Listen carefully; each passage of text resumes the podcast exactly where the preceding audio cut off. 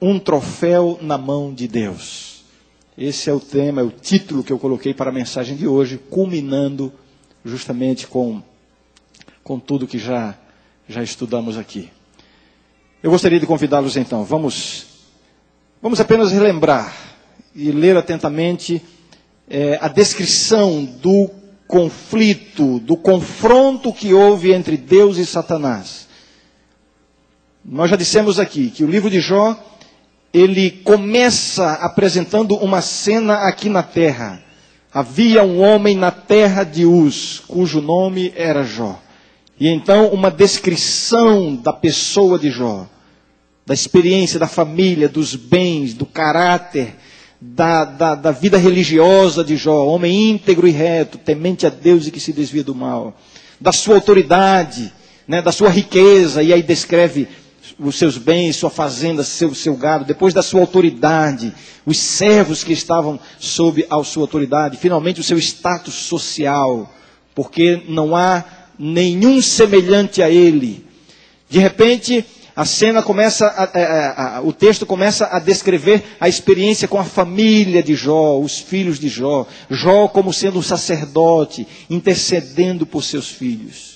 Um homem de Deus, um homem consagrado, dedicado a Deus. E reconhecido por isso. De repente a cena é transportada daqui da terra para este concílio entre Deus e os anjos. Deus e os seus filhos, e essa expressão aqui aponta para os anjos não caídos. E aí ocorre o primeiro confronto, porque Satanás comparece a esta reunião. E há um desafio entre Satanás e Deus. E aí Deus autoriza, Satanás vem, acaba com todas as posses de Jó, mata os seus filhos. Ainda assim Jó continua leal a Deus. Depois a cena volta para o concílio entre Deus e os seus anjos, e Satanás está lá novamente. Um novo confronto entre Deus e Satanás, um novo desafio é lançado. E aí Satanás vem, autorizado por Deus, e agora toca no corpo de Jó.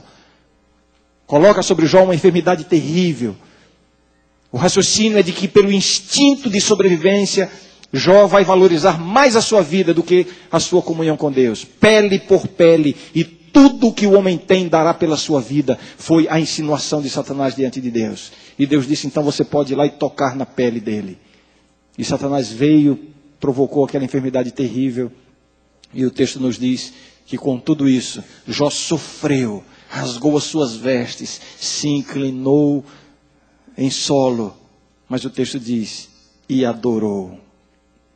Um troféu na mão de Deus. O diabo sai completamente derrotado. O livro de Jó é um dos livros mais queridos, mais apreciados e mais elogiados ao longo da história da humanidade. Por outro lado, é um livro que tem levantado sérios questionamentos e muita polêmica. Uma das questões envolvidas por aqueles que não amam o livro de Jó, eu às vezes digo assim, o livro de Jó divide as opiniões aos extremos. Aqueles que conseguem ter uma compreensão da mensagem de Deus no livro de Jó passam a amar este livro. Alguns, alguns personagens na história, algumas celebridades na história, chegam a dizer que o livro de Jó seria a mais bela obra literária produzida eh, eh, na história da humanidade. Por outro lado, aqueles que não conseguem compreender a mensagem de Deus chegam a odiar o livro de Jó, chegam a questionar o caráter de Deus e até a existência de Deus por causa da história de Jó. E uma das questões que é levantada é justamente como é que Deus provoca o diabo contra o seu servo? Que Deus é este? Como é que Deus incita o inimigo contra o seu servo fiel Jó, que não tinha nada que ver com o conflito entre Deus e Satanás? Que Deus é esse? Eu tenho dois filhos lá em casa. E como toda criança, às vezes eles se desentendem. Hoje já são maior, um pouco maiores, né? O Renan tem 13 anos, a Renata tem 7. Mas alguns anos atrás, os dois ainda eram pequenos e a Renata menor ainda. Às vezes eles se desentendiam e a gente sabe como é que são as coisas. Sempre tem um que acaba chorando. Né? Às vezes os pais têm a tendência de acudir o que chora primeiro e castigar o que provocou o choro. Mas lá em casa a gente vivia prevenido. A questão não era quem chora primeiro. A questão é quem provocou. Quem começou. Apareceu um chorando, não importa quem está chorando. Na hora da bronca é quem começou a confusão, quem foi que provocou. A lição que nós queremos ensinar é de que quem provoca perde a razão. Quem provoca perde o direito. Mas quando a gente olha a história, o confronto entre Deus, Deus e Satanás, a impressão que fica é de que Deus é quem provoca o diabo. Que Deus é esse que incita Satanás contra o seu servo? Leia comigo. Não vamos ler os dois confrontos, porque é quase uma repetição nesse aspecto. Embora cada um tenha lições próprias. Mas para extrair alguma coisa dentro desse contexto que eu quero apresentar, vamos, vamos ler apenas o primeiro confronto e ver que lições podemos extrair para a nossa vida. Jó capítulo 1, a partir do verso 6. Eu vou lendo e, quem sabe, comentando alguma coisa. Me acompanhe, por favor, com muita atenção. Num dia em que os filhos de Deus vieram apresentar-se perante o Senhor, veio também Satanás entre eles. Então perguntou o Senhor a Satanás: De onde vens? Por que, que Deus provoca? Por que, que Deus incita? O texto continua dizendo: Satanás respondeu ao Senhor e disse: De rodear a terra e passear por ela. Mas parece que Deus ainda não estava satisfeito, queria provocar mais. Perguntou ainda o Senhor a Satanás: Observaste o meu servo Jó? Porque ninguém há na terra semelhante a ele, homem íntegro e reto, temente a Deus e que se desvia do mal. Alguns veem aqui até certa ironia da parte de Deus. Observaste o meu servo Jó? Homem íntegro e reto que Deus é esse que provoca? Que Deus é esse que incita Satanás contra o seu servo? O texto continua dizendo, verso 9: Então respondeu Satanás ao Senhor: Porventura Jó debalde ou Jó teme a Deus sem motivo? Acaso não o cercaste concebe a ele, a sua casa e a tudo quanto tem? A obra de suas mãos abençoaste, e os seus bens se multiplicaram na terra. Estende, porém, continua Satanás, estende, porém, a mão e toca-lhe em tudo quanto tem, e verás se não blasfema contra ti na tua face. Verso 12: Disse o Senhor a Satanás: Eis que tudo quanto, quanto ele tem está em teu poder, somente contra ele não estendas a mão. E Satanás saiu da presença do Senhor. Acontece, acontece em todas aquelas tragédias na vida de Jó. Depois um novo confronto, capítulo 2. Num dia em que os filhos de Deus vieram apresentar-se perante o Senhor, veio também Satanás entre eles a apresentar-se perante o Senhor. Então o Senhor disse a Satanás: De onde vens? Deus parece que começa a provocar de novo. Que Deus é esse? Que começa a provocação, que incita o inimigo contra o seu servo fiel. Amigos, irmãos, não é Deus quem começa a provocação. O originador do conflito não é Deus. O originador do conflito é Satanás. E aqui nós vemos que Satanás é quem começa a provocação. Porque o texto descreve este concílio entre Deus e os seus filhos, Deus e os anjos leais. Satanás não tinha sido convidado. Ele compareceu como um intruso. Ele veio como um penetra. A própria presença dele já é uma provocação, é um desafio. Ele entra naquela assembleia, quem sabe tentando impor a influência sobre os próprios anjos, influência que ele tinha antes de ser expulso, quando ainda era Lúcifer, o mais poderoso de todos os anjos. Então ele, ele comparece a essa assembleia de forma arrogante, e entra sem ser convidado. Esta é a primeira provocação. A presença de Satanás provoca ali um certo distúrbio, um desequilíbrio, um incômodo. Eu fico imaginando e vou descrever em linguagem humana, que sei que não descreve essa realidade dessa dimensão que está muito acima de nós. Mas é como se os anjos ali começassem a, a cochichar uns com os outros. O que, que ele está fazendo aqui? Ele é um intruso. O que será que Deus vai fazer? E agora? Um ambiente perturbado. O diabo provoca, desafia, simplesmente por estar presente. Mas aí Deus entra em cena. Deus não vem para provocar. Deus entra em cena para restabelecer a ordem. Esta é a iniciativa de Deus. Deus entra em cena para restabelecer o equilíbrio naquele, naquela assembleia, para expulsar os temores e as dúvidas que porventura haja, haja aparecido ali na mente e no coração dos anjos leais. Deus não provoca, Deus entra em cena para assumir o controle da situação, para mostrar quem é que tem o domínio sobre todas as coisas. E quando Deus diz assim: de onde vens?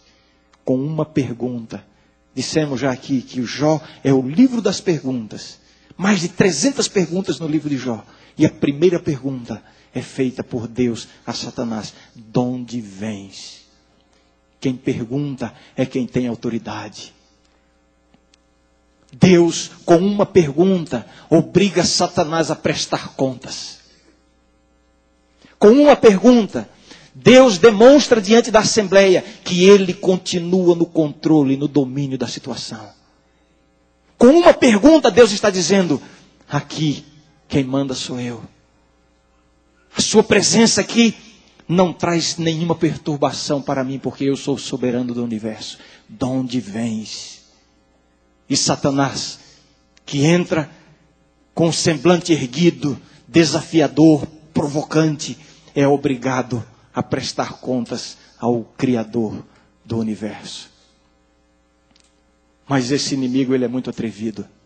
Ele não se dá por vencido facilmente. E embora tenha sido obrigado a prestar contas, embora tenha sido obrigado a reconhecer que naquele momento, naquela assembleia, Deus era o soberano, na sua pergunta, ele refaz a sua provocação. Qual foi a resposta de Satanás? Verso 7: Então perguntou o Senhor a Satanás: De onde vens? Satanás respondeu ao Senhor e disse: De rodear a terra e passear por ela. Que atrevimento! Ele é obrigado a prestar contas, mas com a sua resposta, ele está mais uma vez desafiando a Deus. De rodear a terra e passear por ela. Em outras palavras, olha, tu pode ser soberano aqui, mas lá na terra, o soberano sou eu. Lá eu rodeio e passeio. Lá eu faço o que eu quero. Lá eu entro e saio. Eu vivo rodeando e passeando. Uma expressão que denota absoluto controle. Que denota autoridade sobre o planeta. Com estas palavras, Satanás está tentando usurpar o direito de Deus sobre o planeta, o planeta Terra. Aqui tu és soberano diante dos teus dos teus anjos leais, mas lá na terra o soberano sou eu. Eu estava rodeando e passeando. Eu entro e saio, eu subo e desço, eu vou e venho. Lá é o meu terreno, lá é o meu quintal, lá é o, é o meu território. O desafio, o confronto que Satanás, a provocação que Satanás faz diante de Deus. E aí eu imagino, a assembleia novamente recua aquele desequilíbrio volta a permear a, a, a, o ambiente. E agora, o que vai dizer Deus? Que inimigo é este? Que provocação é esta? Mas Deus, por favor, me perdoem se a minha expressão não está à altura da ideia que eu quero expressar. Deus tinha uma carta na manga para mostrar quem é soberano, não apenas no céu, mas também na terra. Quando Satanás diz de rodear a terra e passear por ela, ali é o meu pedaço, ali é, é o meu território, ali é o meu terreno, ali o soberano sou eu. Como é que Deus reage? Como é que Deus reage? Verso, verso 8. Simplesmente com mais uma pergunta. Quem pergunta tem autoridade. Quem é obrigado a responder está prestando contas a quem de fato tem autoridade. O verso 8 diz assim: Perguntou o Senhor ainda a Satanás: Observaste o meu servo Jó? Porque ninguém há na terra semelhante a ele, homem íntegro e reto, temente a Deus e que se desvia do mal. Que Deus extraordinário esse. Com uma pergunta ele restabelece a ordem. Primeiro Deus diz assim: Aqui eu sou soberano. De onde vens? Eu pergunto e tu prestas conta. Satanás reconhece, aqui tu és o soberano, mas lá na terra quem manda sou eu. Lá eu rodeio e passeio. Aí Deus tem a sua carta na manga. Observaste o meu servo Jó? Já estudamos aqui o que significa essa palavra observaste. Ela tem uma conotação militar. A ideia de um exército que cerca uma cidade murada e fica observando, procurando uma fragilidade, um ponto vulnerável para entrar e derrotar. E então Satanás admite que estava fazendo isso com Jó, que já vinha fazendo isso com Jó. Na sua resposta, implicitamente ele admite que observou Jó, que tentou encontrar uma brecha, uma fragilidade, um ponto vulnerável para levar Jó a ser desleal a Deus, mas não conseguiu. O diabo é obrigado a admitir que na terra há alguém que é leal a Deus.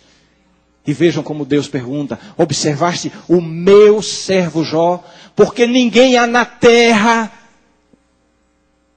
Satanás tinha dito na sua resposta: de rodear e passear pela terra. Ele tinha dito que aqui na terra ele rodeava, passeava, que aqui era o terreno dele, que aqui ele era soberano, que isso aqui pertence a ele. Ele insinua que ele tem absoluta autoridade aqui no planeta, no planeta, no planeta Terra, desculpem. E aí Deus diz: Observaste o meu servo Jó? Deus não diz assim: Observaste a Jó? Talvez fosse suficiente, mas Deus faz questão de novamente, com uma pergunta, restabelecer a ordem, botar os pingos nos is e deixar claro quem é o soberano, não apenas no céu, mas também na terra. Observaste o meu servo, lá na terra que tu dizes que é teu, teu território, lá no teu terreno, lá no teu quintal, onde você diz que faz e acontece, onde você diz que sobe desce, que rodeia e passeia, que entra e sai, que você tem autoridade? Pois é, pois é. Lá, no teu terreno, tem alguém que não te pertence, é meu. Olha só, a vida de Jó é, foi uma evidência da soberania de Deus e do poder de Deus sobre o diabo, no céu e na terra. Ninguém há na terra. Deus poderia dizer: ninguém é semelhante a ele, seria suficiente.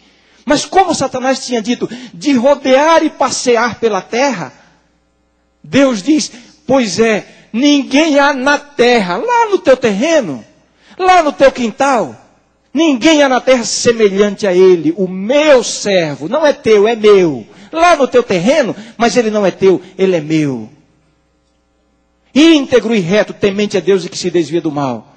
Ou seja, Jó é uma evidência de que tu não tens nenhuma autoridade em lugar nenhum, nem mesmo na terra. Que Deus extraordinário. Este Deus que tem absoluto controle sobre todas as situações da vida.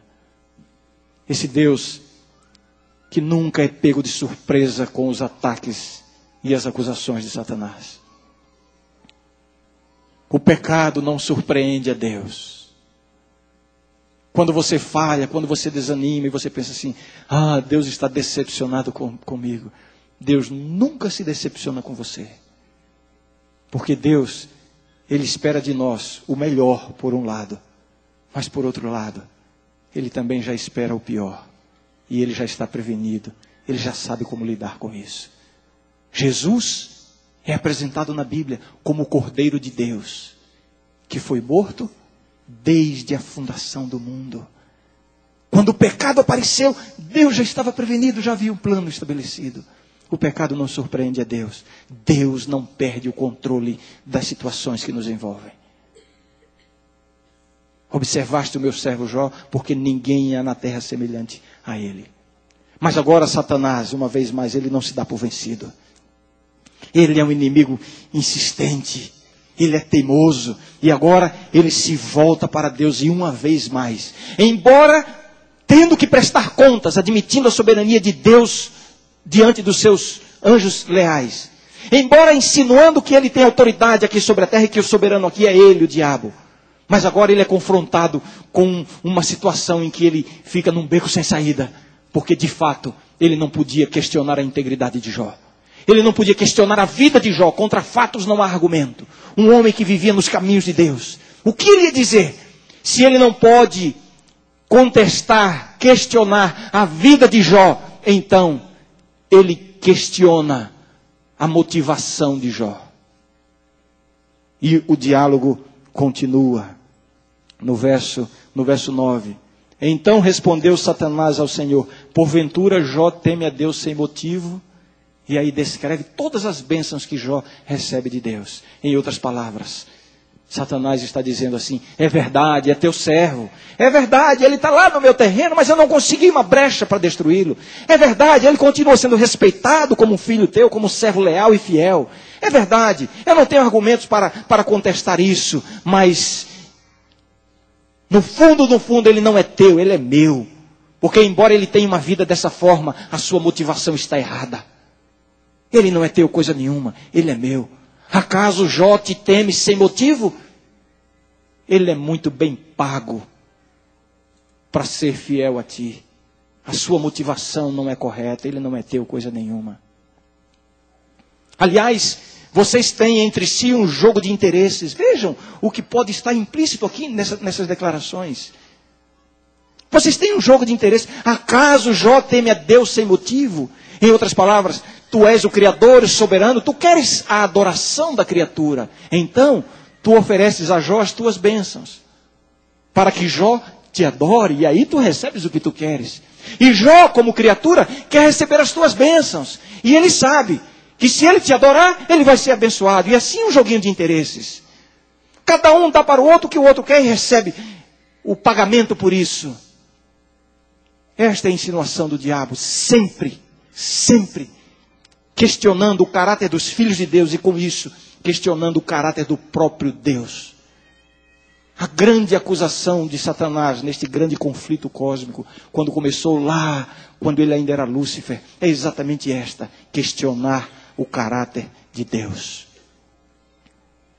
E agora, eu fico tentando imaginar o ambiente que se forma diante deste, deste confronto. Duelo de gigantes, alguém poderia dizer os anjos leais observando. Deus fala, a ordem volta, o equilíbrio, absoluto controle. Mas aí vem Satanás e questiona, estabelece a desordem. E agora? Quando o diabo insinua que a motivação de Jó é equivocada, que resposta Deus poderia dar? Que resposta Deus poderia dar? E eu começo a imaginar a solenidade deste momento eu uma vez mais digo, eu espero que as minhas palavras não distorçam a ideia que eu quero exprimir. Mas parece que Deus fica refém de uma testemunha humana para ter o seu caráter vindicado diante do universo. Deus agora se submete a essa situação. Deus não precisava disso. Deus é o soberano, Ele é o Criador, Ele, ele não precisava se submeter a isso. Mas Ele se submete por amor a nós, por amor ao seu universo criado, o universo inteligente, que está observando este confronto. E Ele então faz o desafio, não porque Ele tenha desafiado, mas é o meio que Ele tem para vindicar o seu próprio caráter e restabelecer a ordem. Ele diz: Satanás, você diz que a motivação de Jó é equivocada, então pode ir lá e tirar a motivação que você acha que é. Você acha que a motivação dele são os bens, a riqueza e, e tudo isso? Então tire a motivação dele e vamos ver o que acontece. Que risco! Eu tremo, meus queridos, eu tremo com o senso da solenidade de saber que Deus correu riscos por nossa causa. Jesus veio a este mundo e foi um risco para Deus. A vinda de Cristo não foi uma, uma dramatizaçãozinha, assim, não, está tudo programadinho. Jesus vem, tem as batalhas, mas no fim ele vai vencer, está tudo. Nada disso. Jesus veio a, a este mundo, veio à terra, com a real possibilidade de cair na tentação. Isso está claro na descrição do espírito de profecia. Que risco! Que Deus é esse? Que corre esses riscos por minha causa e por sua causa. E agora, num momento tão solene, num confronto tão de implicações tão abrangentes, Deus se submete a deixar o seu caráter, a sua imagem, a sua reputação dependentes de um homem pecador. Mas que vitória! Porque Jó permanece fiel, mesmo sem aquela motivação que Satanás insinuou que seria a sua motivação. E no segundo confronto, mesmo correndo o risco de perder a vida, ainda assim Jó continuou fiel a Deus. E agora sim, Deus correu riscos para que a vitória fosse plena. Satanás desaparece da cena. E como eu já disse aqui em outras ocasiões, ele não volta à história de Jó. O livro continua, 42 capítulos, e Satanás sumiu. Cadê? Cadê o, o desafiante? Sumiu derrotado e envergonhado. Este é o nosso Deus. Algumas pessoas tentam ver este conflito entre Deus e Satanás, envolvendo a experiência de Jó, como sendo um dos, um dos confrontos mais importantes neste grande conflito entre o bem e o mal que aconteceram aqui na terra. Nós vamos ver na Bíblia algumas poucas ocasiões em que no grande conflito estão envolvidas pessoalmente, estão envolvidos pessoalmente Deus e Satanás. Particularmente, há três momentos em que no grande conflito entre Deus e Satanás se vê a presença pessoal de Deus e o diabo envolvendo alguém. O primeiro deles foi lá no Éden, com o primeiro homem, Adão. Ali no jardim do Éden, ali está a pessoa de Deus na criação e também advertindo quanto ao tentador. Em seguida está a pessoa de Satanás incorporada na serpente. Neste confronto envolvendo Adão, o primeiro homem, estão presentes pessoalmente Deus e Satanás. Uma outra situação é com Jesus Cristo lá no, no, no monte da, da, como se diz, no, no deserto da tentação.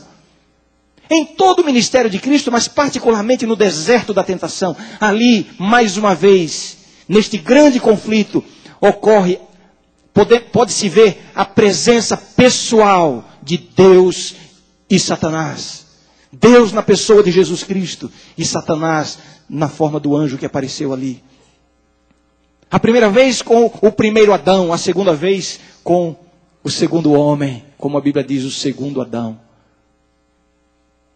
Mas acontece que na história de Jó também há um confronto, há uma participação pessoal entre Deus e Satanás, envolvendo o conflito na vida de Jó. Então, há um autor que diz assim: existe o primeiro Adão lá no Éden, existe o segundo Adão, Jesus Cristo, mas há um Adão intermediário, Jó.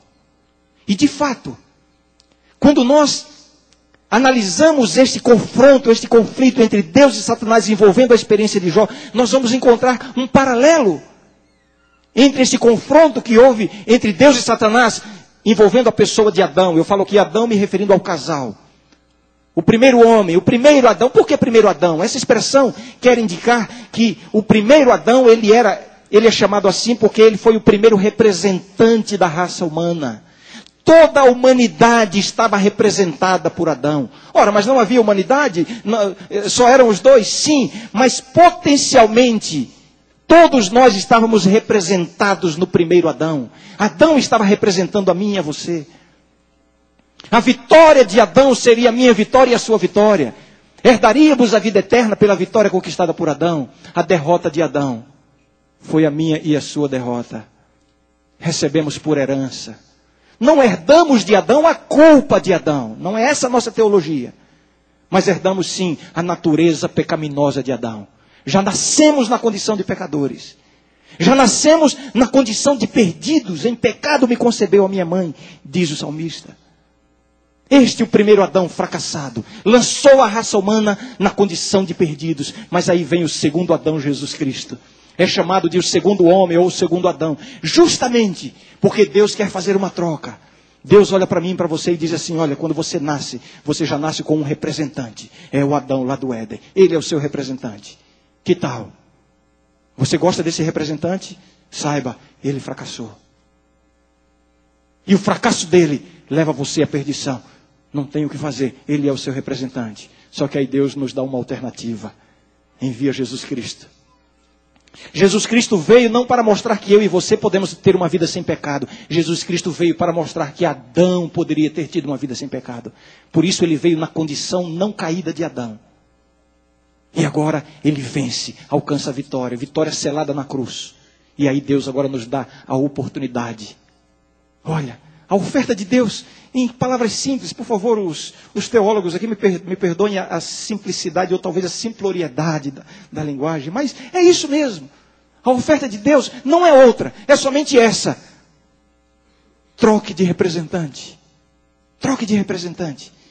Você nasce tendo como representante Adão. Troque. Aceite a Jesus e entre na fila que está atrás de Jesus, como tendo Jesus como seu representante. E em Cristo você está salvo. A sua salvação não depende do seu desempenho, depende do, do desempenho do seu representante.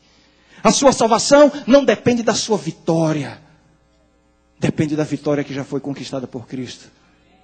Da mesma forma, a sua perdição não está relacionada com a sua derrota.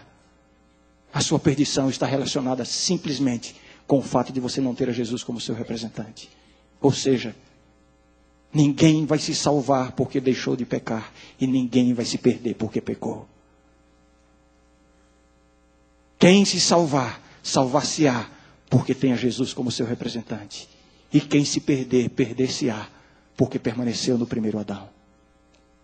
E onde é que Jó entra nessa história? O Adão intermediário.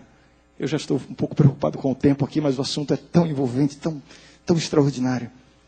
Jó, o Adão intermediário. E nós vemos aqui, de fato, um paralelo na experiência, no grande conflito envolvendo Jó e a história que aconteceu lá no Éden. Mas este paralelo, ele é marcado não por semelhanças, e sim por contrastes. E nestes contrastes, nós vamos encontrar inspiração e motivação para as nossas próprias lutas. Jó foi o primeiro grande troféu de Deus. Uma vez eu li um autor e ele tentava ilustrar estes confrontos pessoais entre Deus e Satanás como uma luta de boxe de três rounds. No primeiro round, lá no Éden, infelizmente, o diabo venceu. Mas no segundo round, intermediário em Jó, o diabo foi derrotado. Deus saiu vitorioso. E no terceiro round, em Cristo, Satanás foi nocauteado. Ali foi selada a vitória. A vitória de Deus sobre o diabo. No Éden, Adão foi derrotado. Na terra de Uz, Jó foi vitorioso. Eu estou destacando aqui este paralelo marcado por contrastes entre o primeiro Adão e aquele que estou chamando aqui de o Adão intermediário, Jó. A tentação sobre Adão no Éden consistiu em oferecer a ele mais do que Deus lhe tinha dado. É verdade que Deus disse que vocês não podem comer de toda árvore, insinuando que Deus tinha dado pouco. Deus não quer que vocês experimentem, porque vocês serão conhecedores do bem e do mal. Em outras palavras, Deus está oferecendo muito pouco. Sereis como Deus. Do jeito que Deus fez, fez vocês, foi muito pouco. A tentação no Éden consistiu em oferecer a Adão mais do que, do que Deus lhe havia dado. A tentação na terra de Uz consistiu em retirar o que Deus havia dado. No Éden, Adão foi tentado a ser desleal a Deus para receber mais. Na terra de Uz, Jó foi tentado a ser desleal a Deus ao perder o que Deus lhe havia dado. Lá no Éden, nós vemos Satanás na terra acusando a Deus diante do homem. É verdade que Deus disse que vocês né, sempre, de alguma forma, tentando desfigurar o caráter de Deus. No Éden, Satanás está na terra acusando Deus diante do homem. Na terra de Uz, Na história do homem da terra de Uz, nós vemos diante de Deus Satanás acusando o homem.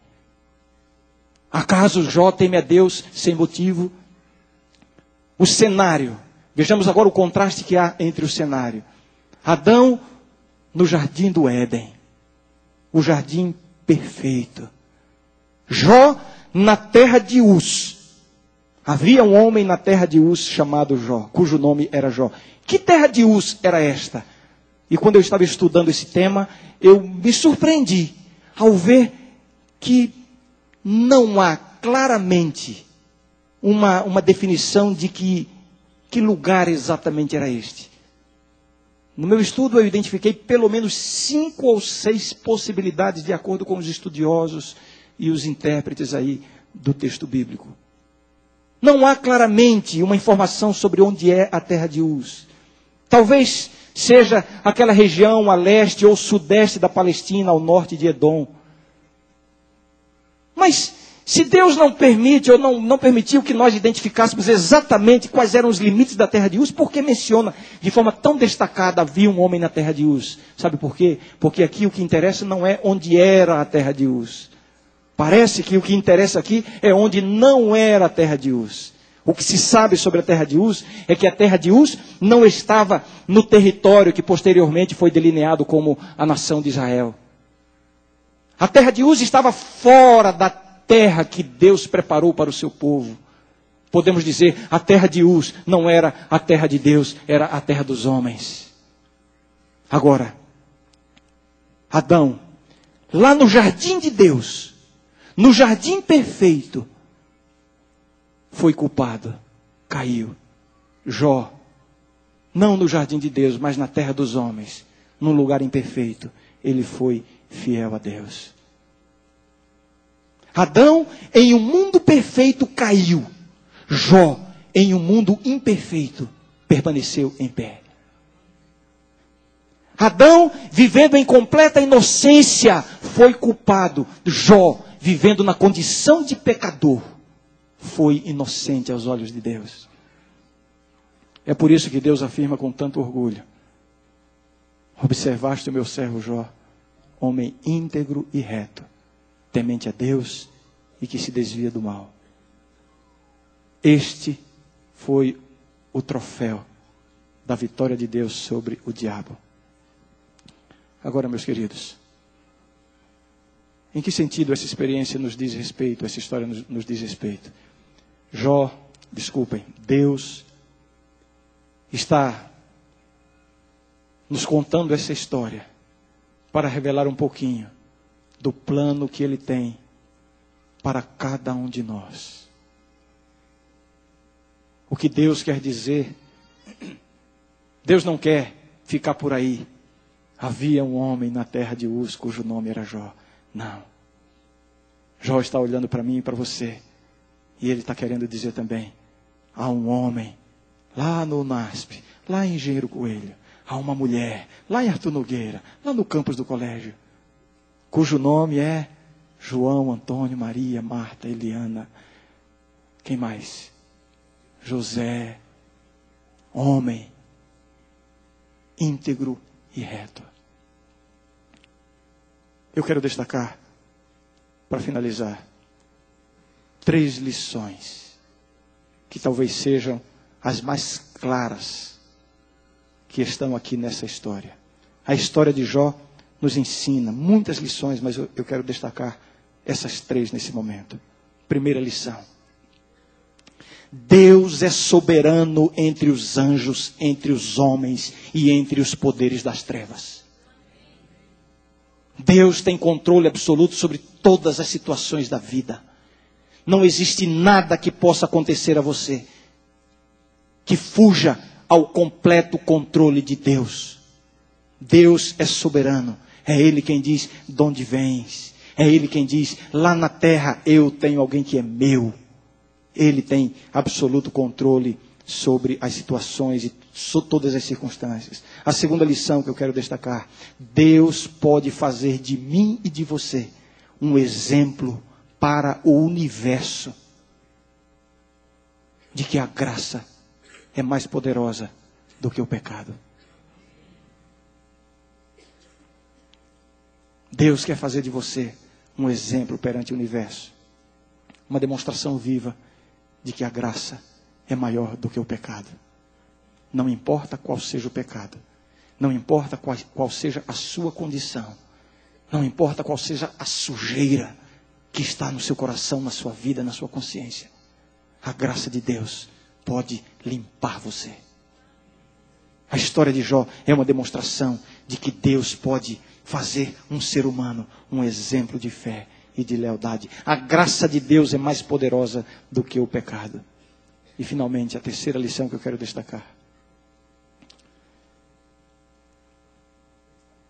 é que é possível ser fiel a Deus, mesmo em circunstâncias desfavoráveis. Às vezes nós somos colocados em situações em que servir a Deus se torna algo muito difícil. Eu tenho visto que para alguns parece que Deus não exige muito, mas para outros parece que Deus exige demasiado. Para alguns, Jesus disse: Volta para a tua casa, para os teus parentes e para os teus amigos. Seja um servo meu ali, no seu lugar. Mas para outros, Jesus diz assim: Vai, vende tudo o que tens, dá aos pobres, depois vem e segue-me. Parece que é mais difícil. Deus sabe o que fazer e como, como proceder com cada um. Às vezes o chamado de Deus, o convite de Deus, é algo muito difícil de ser respondido, de ser aceito.